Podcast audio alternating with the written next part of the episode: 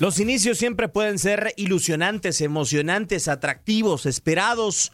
Cristiano Ronaldo con el Manchester United y su regreso a la Champions League con los Diablos Rojos, a los cuales dejó en una final de Champions justo en 2009. Lionel Messi con un nuevo tridente acompañando a Neymar de nuevo como lo fuera en 2015, pero junto a Kylian Mbappé y un Barcelona entrando en una era diferente post Lionel Messi. Bienvenidos a un nuevo capítulo del podcast de Fútbol de las Estrellas, nueva entrega con Daniel Nora, Diego Balado, un servidor Diego Peña. Bienvenidos a Fútbol de las Estrellas y este nuevo podcast. Nunca se puede dejar cerca del área Harry Kane sin marca. Sabio Mané.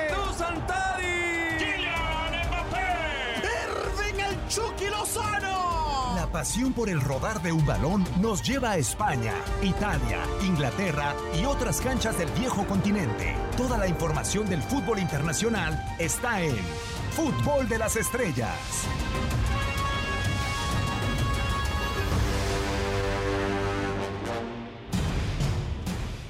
¿Cómo están? Un eh, gusto darles la bienvenida ya con eh, la Champions League en marcha, eh, con diferentes partidos, con muchas cosas por, por platicar y ya lo platicamos en la introducción con Diego Marcelo Balado y también con Dani Nora. Diego, un gustazo saludarte, Tocayo, tenerte por acá de vuelta en el podcast de Fútbol de las Estrellas y me gustaría preguntarte de arranque los partidos que sonaban más atractivos, el Young Boys en contra del Manchester United y el del Barcelona en contra del Bayern.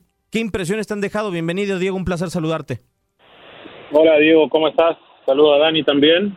Eh, no decepcionaron ninguno de los dos partidos, creo.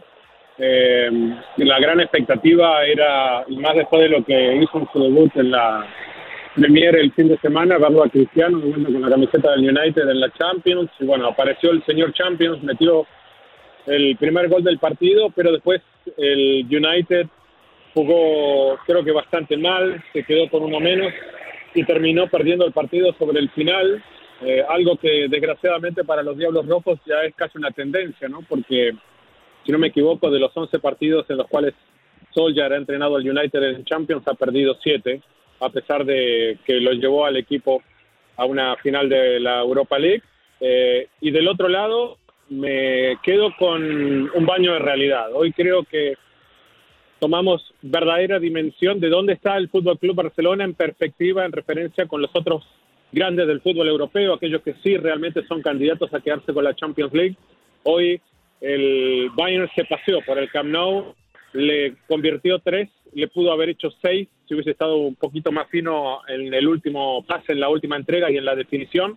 Hoy creo que vimos la verdadera imagen de este equipo de Kuman que definitivamente no está para aspirar a la Champions, yo creo que no está ni siquiera para aspirar a la Europa League, pero bueno, eso lo vamos a ir descubriendo con el correr de los partidos.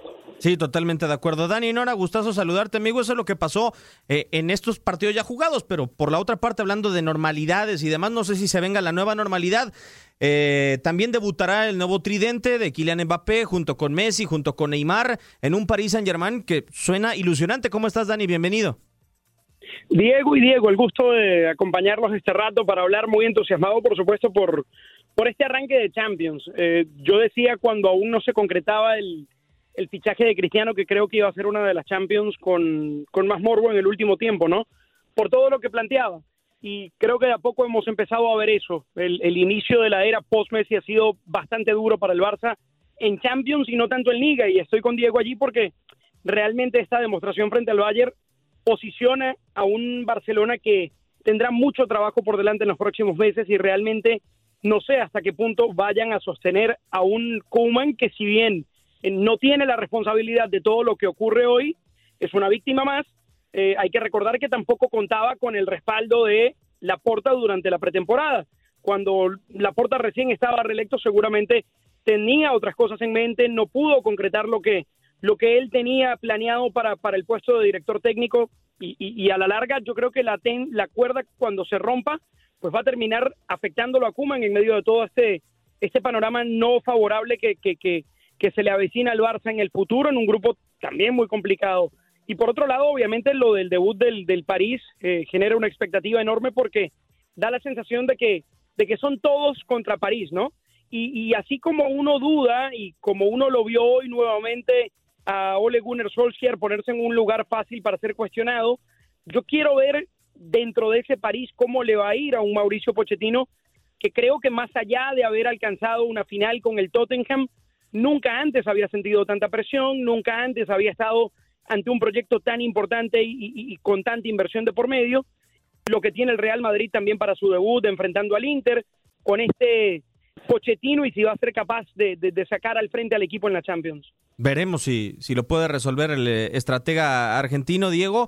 Eh, quiero arrancar un poco con este tema de Sol Solskjaer en el orden de los, de los partidos, si me lo permites. Eh, la estadística es muy contundente, ¿no? Siete de once dirigidos los ha perdido, como bien lo mencionabas, el estratega noruego. Uno podría remontarse años pasados y quizá el United en, en plantel no era rico, pero hoy día le ha cambiado muchísimo la cara y sobre todo en este debut en contra del Young Boys, Diego, eh, se ha exhibido, me parece, el entrenador noruego con los cambios, ¿no? Con la manera de planificar un partido en donde se equivoca Aaron Van Bissaka, pero en donde el resto lo hace él, creo, Diego. Jugadores que creo que no están a la altura, como el caso de Sancho, ¿no? Que todavía no hemos visto en el United lo que sí mostró antes en el Dortmund. Eh, pero se nota que hay algo, ¿no? Que hay una cuestión de fondo aquí. No termina condicionando mucho la, la expulsión en el primer tiempo de Van Bissaka. Todavía creo que con una presión añadida porque tiene un excelente plantel, tal vez no lo tenga a Messi, a Mbappé y a Neymar, pero sí lo tiene Cristiano, tiene otros jugadores de un enorme talento, eh, tiene para mí tal vez el mejor plantel, hombre por hombre y jugador por jugador que hay en Inglaterra. Entonces, pensando en todo lo que hizo como futbolista y todo lo que ganó en el United, yo creo que tiene una gran responsabilidad ahora, porque ahora es cuando eh, bajo presión va a tener que demostrar que él está a la altura de ser entrenador de este equipo. Y la verdad es que yo no sé si está a la altura. Yo no sé cuánta paciencia le vayan a tener. Yo me lo imagino de acá a fin de año, pero si el balance en fines de diciembre no es el esperado, a mí no me sorprendería que le muestren la puerta de salida y que, el United haga un cambio de técnico. No, yo estoy totalmente de acuerdo contigo, Diego. Y, no sé, Dani, e, esto es algo que se ha postergado, ¿no? Conforme ha pasado el tiempo en Manchester United, el United ha tenido crisis, sonaba Pochettino, sonaba algún otro entrenador, pero hoy en día creo que e, el nivel del plantel y las expectativas que existen en el United pues, lo condicionan y no ha sido el arranque pensado ni siquiera imaginado con un equipo que tenía más de 30 años que no ganaba en la Champions League como era el eh, John Boyce, Dani.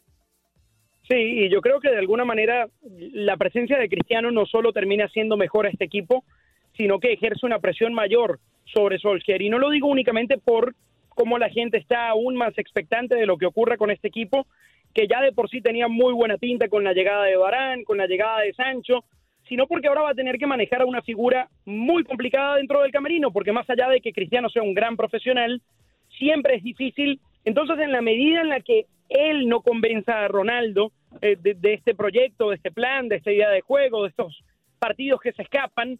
Yo creo que allí hay una presión mayor para Solskjaer, que hoy decidió sustituirlo, un, cambio completamente respetable, y que creo que de alguna manera muchos esperaban con, mucha tensión esa reacción de Ronaldo y termina siendo muy profesional, insisto, pero en el fondo hay algo de él, y lo conocemos, que siempre quiere completar los partidos, que siempre quiere jugar, pero que sobre todo siempre quiere ver que su equipo esté en capacidad de competir. Y la derrota de hoy seguramente lo preocupará, porque Cristiano viene de un fracaso en Champions que no quiere repetir en Manchester. Y, e insisto, esa va a ser una presión mayor para Solskjaer en, esta, en esta nueva etapa en Manchester. Ya en el pasado había mostrado alguna irregularidad, pero creo que era un equipo que tenía una virtud importantísima, y era la de enracharse. Cuando parecía tocar fondo, agarraba buenas rachas el equipo de Solskjaer y de repente levantaba, tomaba oxígeno y seguía, y así, por ejemplo, jugó una final de Europa League. Y así, por ejemplo, se metió en Champions con una muy buena segunda vuelta de Premier. El tema es que ahora la expectativa es mucho mayor y es un equipo que está obligado, obligado, te diría yo, a, ganar al menos eh, la, Premier League por, por, lo, por cómo se reforzó y por cómo ha ido mejorando en, el, en, el, en los últimos meses en cuanto a plantilla. No, algo tendrá que, sacar eh, el conjunto de los Diablos Rojos. Y, del otro lado, Diego, en este episodio tan eh, movido, tan vertiginoso, ya tocabas el tema de la realidad del, del Fútbol Club Barcelona en la era post-Messi, si se le quiere llamar así, si es correcto llamarla así. Eh, ¿Te da la sensación de que en esta primera alineación por Champions de Kuman eh, los futbolistas son los acertados? Se ha criticado mucho sobre todo la elección de Luke de Jong para arrancar el partido junto a Depay, más que el ex de Lyon, el ex del Sevilla en el, eh, en el arranque del partido, Diego. Lo que pasa es que no tiene más a quién elegir, o sea, no, no hay variantes, pensando en que está fuera Ansu Fati, que está fuera Dembélé, que se acaba de lesionar eh, White, que el Kun todavía no, no ha podido debutar y se espera que esté en el dique seco tal vez unas seis semanas más. Entonces, ¿era Luke de Jong o quién en el ataque? Eh, ponerlo de arranque a Coutinho, que no juega desde hace diez meses, no, no hay muchas variantes, eh, muchos problemas de lesiones en el Barça que, profundizan todavía más la crisis que tiene este equipo.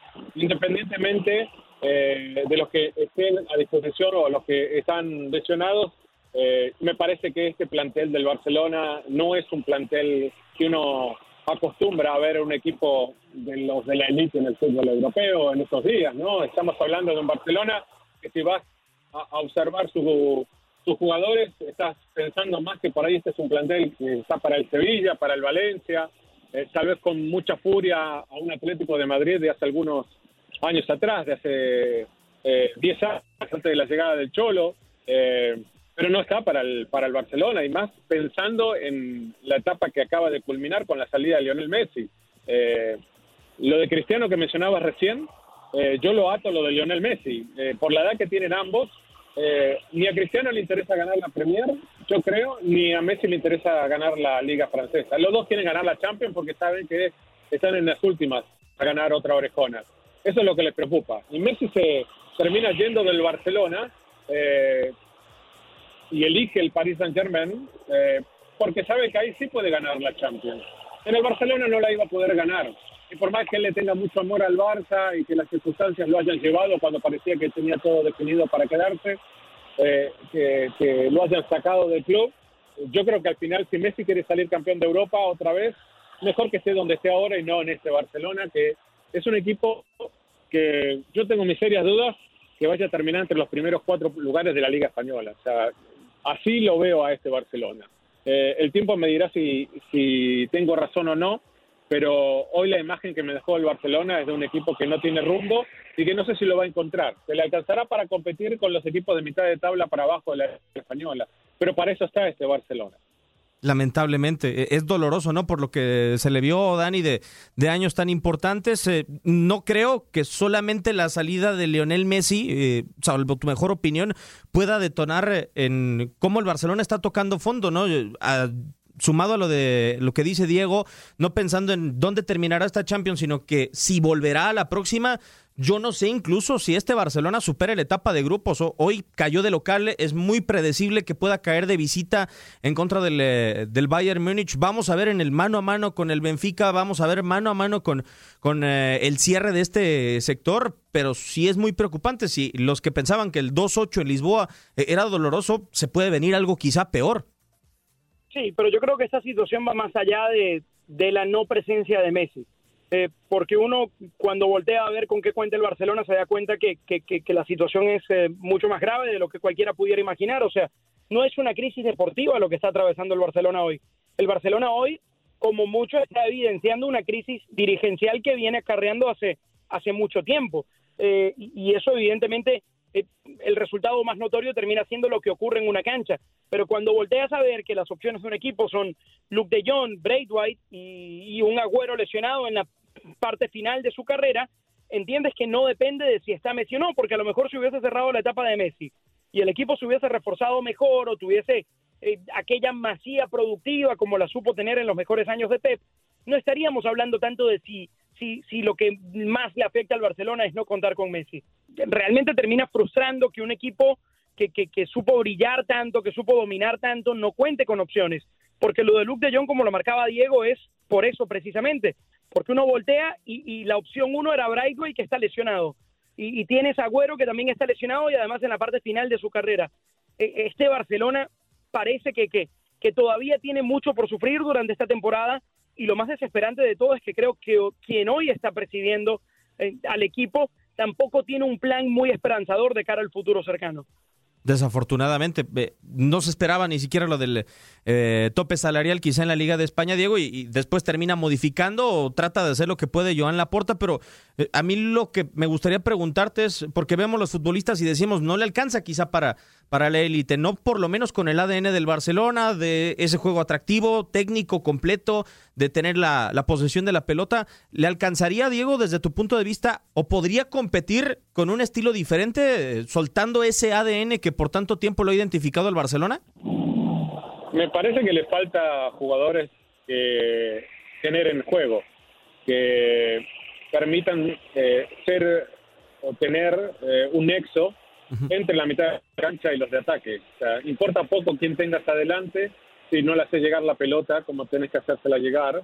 Y no tiene ni delanteros que vengan a buscar el balón. Creo que el que está más capacitado para hacerlo puede llegar a ser Memphis Depay, pero si lo sacas a Memphis Depay pensando que en estos primeros partidos era el que más peligroso se ve en el ataque, entonces ¿a quién pones? Pensando que todavía eh, Dembélé también está fuera, Ansu Fati está recién volviendo, hace un año que no juega. O sea, hay algunas opciones, hay algunas variantes como para que el equipo tal vez juegue de una manera distinta en tres, cuatro meses.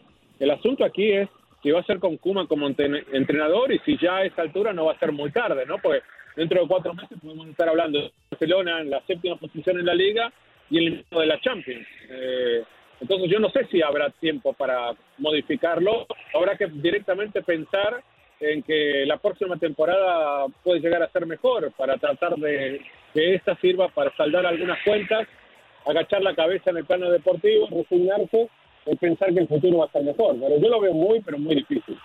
No, es, es, complicadísimo pensar eh, en ello, Dani. Y ya dando el brinco a lo que puede ser el, el, debut y esta primera Champions con este grandioso grupo de futbolistas que ha logrado tener el, el Paris Saint Germain. Los nombres pintan fabuloso, ¿no? Pero no sé hasta ¿Qué punto le puede afectar al Paris Saint Germain? Número uno, la presión y el contexto de algunos, ¿no? Lo que sucede con Sergio Ramos, se prolonga su debut, no tiene minutos, no juega el eh, defensa central eh, histórico, lo de Kylian Mbappé y esa circunstancia de estar preguntándole a Pochettino cada fin de semana o cada conferencia de prensa si es un futbolista que desea renovar cuando parece que está cantado que llegará al Real Madrid totalmente libre. Eh, ¿Hasta qué punto las circunstancias extra cancha pueden perjudicar a este Paris Saint Germain, Dani? Mucho, mucho, mucho, mucho. Es un proyecto que creo que puede no arrancar incluso por todo lo que ocurre extra cancha y por todo lo que puede ocurrir puertas adentro, ¿no? De un camerino que, que creo que va a ser muy complicado para Pochettino. En una entrevista con eh, el equipo de medios de la UEFA, Pochettino insistía mucho en eso, en que el primer paso debía ser la comunión del grupo y el respeto. Hablaba de ese valor, del respeto por el compañero dentro del camerino, porque él sabe que tiene un, grupo sumamente complicado, que tiene que equilibrar eh, los egos. Seguramente cuando Sergio Ramos esté listo para jugar va a entender que tiene que jugar más allá del, del rendimiento de Marquinhos, del rendimiento de Kimpembe. Tiene una situación en el arco y aparentemente la va a resolver muy salomónicamente dándole el arco a, a Donnarumma en Champions. Es decir, eh, antes de verlo en acción, antes de verlo competir en el verdadero nivel, que es el que marca la Champions y no la Ligue 1, en donde ya ha tenido eh, goleadas como muchos esperaban, antes de verlo y, ver realmente si puede o no ser un candidato, a mí me gustaría ver a un grupo junto, a un grupo que, que, estemos convencidos de que esté tirando para el mismo lado. Y yo creo que al menos en el arranque de esta temporada y no únicamente por el tema Mbappé, eso no es lo que termina reflejando este, este Paris Saint Germain que, creo que particularmente con Ramos ya ha tenido algún episodio por reportes que, que han salido desde Francia con actitudes del futbolista español mm, a su llegada que quizás no gustaron mucho en, en el seno del equipo. Por eso yo creo que lo más importante de este París es mantener armonía puertas adentro, porque luego tiene la capacidad, yo te diría, de, de golear a cualquier rival, de jugar bien, de, de, de, ganar los títulos que la gente espera que gane. Pero eso nunca va a llegar si no está esa comunión en el camerino. De acuerdo, totalmente. Y es algo que tendrá que controlar eh, Pochettino con, con, su experiencia. Diego, en la Champions ha hecho recurrente, o por lo menos eh, un par de años atrás, los tridentes, ¿no? El de la MSN, de Messi, Suárez y Neymar, el de la BBC, de Benzema, Gareth Bale, junto con eh, Cristiano Ronaldo. Este que podría debutar eh, en este partido en contra del Brujas. ¿En qué lugar lo pones eh, desde tu punto de vista? ¿Es el mejor tridente que has visto en Champions League o hay alguno que te haya gustado más? Bueno, le agregaría los que mencionaste también, el de Salah, Firmino y Mané, ¿no? Porque terminaron llegando a dos finales de Champions consecutivas y, ganando una. Em, en el papel puede llegar a ser el mejor de la historia, eh, por nombre, eh, por comunión. Eh, creo que el de Messi, Neymar y Suárez coincidió con ver a uno de los mejores Barcelona también, dominante, eh, que termina con el título en el 2015. Eh, obviamente, ni que hablar del del Madrid, eh, pero la, la, verdad la vamos a saber una vez que comience a rodar la pelota. Supuestamente mañana va a ser la primera vez que los tres coincidan en la cancha. Veremos si lo hacen desde el inicio. Esa es la decisión que tiene Mauricio que tomar y seguramente él lo sabe ya, aunque él no quiso revelar nada. Pero eh, si pasa, eh, mi sensación es que eh, si juegan bien y se entienden y hay química, será solamente por un año, por una temporada, porque yo creo que es inevitable que Kylian Mbappé se vaya al Real Madrid el próximo año, ya que no pudo irse en este. Pero bueno, qué mejor forma de irse si es que va a ser ese el camino que dejando la impresión de que se formó el mejor cliente se pudo formar en el Paris Saint Germain y que terminan con un título para el equipo parisino. Pero para mí la Champions, sinceramente, la Champions para el Paris Saint Germain va a empezar a partir de la fase de eliminación directa y te diría tal vez a partir de los cuartos de final. Ahí es donde va a tener que jugar el Paris Saint Germain al nivel alto para poder ser campeón y va a tener que emplearse y va a tener que ya eh, Pochettino tener bien armado eh, el equipo y aquí juega, cuál es su estilo para ganarle a los que son los rivales directos. Porque eh, en esta fase de la Champions, en lo que puede llegar a venir tal vez en estos primeros ocho partidos, el equipo no debería tener ningún inconveniente. Sí, no, eh, por lo que ha invertido y por lo que ha ejecutado y las expectativas que existen, eh, que existen en torno a todos los futbolistas que ha llevado. Pues eh, cerramos así esta emisión, esta edición del podcast de Fútbol de las Estrellas. Dani, un enorme honor tenerte por acá después de tu cobertura con los Estados Unidos y ojalá que podamos seguir repitiendo por acá en el podcast de Fútbol de las Estrellas. Un orgullo tenerte de vuelta por acá tardé, tardé mucho en regresar. Lo bueno es que mientras no estuve, al Atlas le fue muy bien, Diego. Un abrazo. Gracias, Dani. Diego, un eh, enorme placer que hayas estado con nosotros en esta triple D en el, eh, podcast de Fútbol de las Estrellas. Bueno, me gustó este tridente, la triple D. Te mando un abrazo grande también, Diego ahí todo lo que puede arrancar en este podcast de Fútbol de las Estrellas con la UEFA Champions League. Ya lo sabe, Diego Balado junto con Dani Nor, un servidor Diego Peña, les damos las gracias. Esto ha sido el podcast de Fútbol de las Estrellas.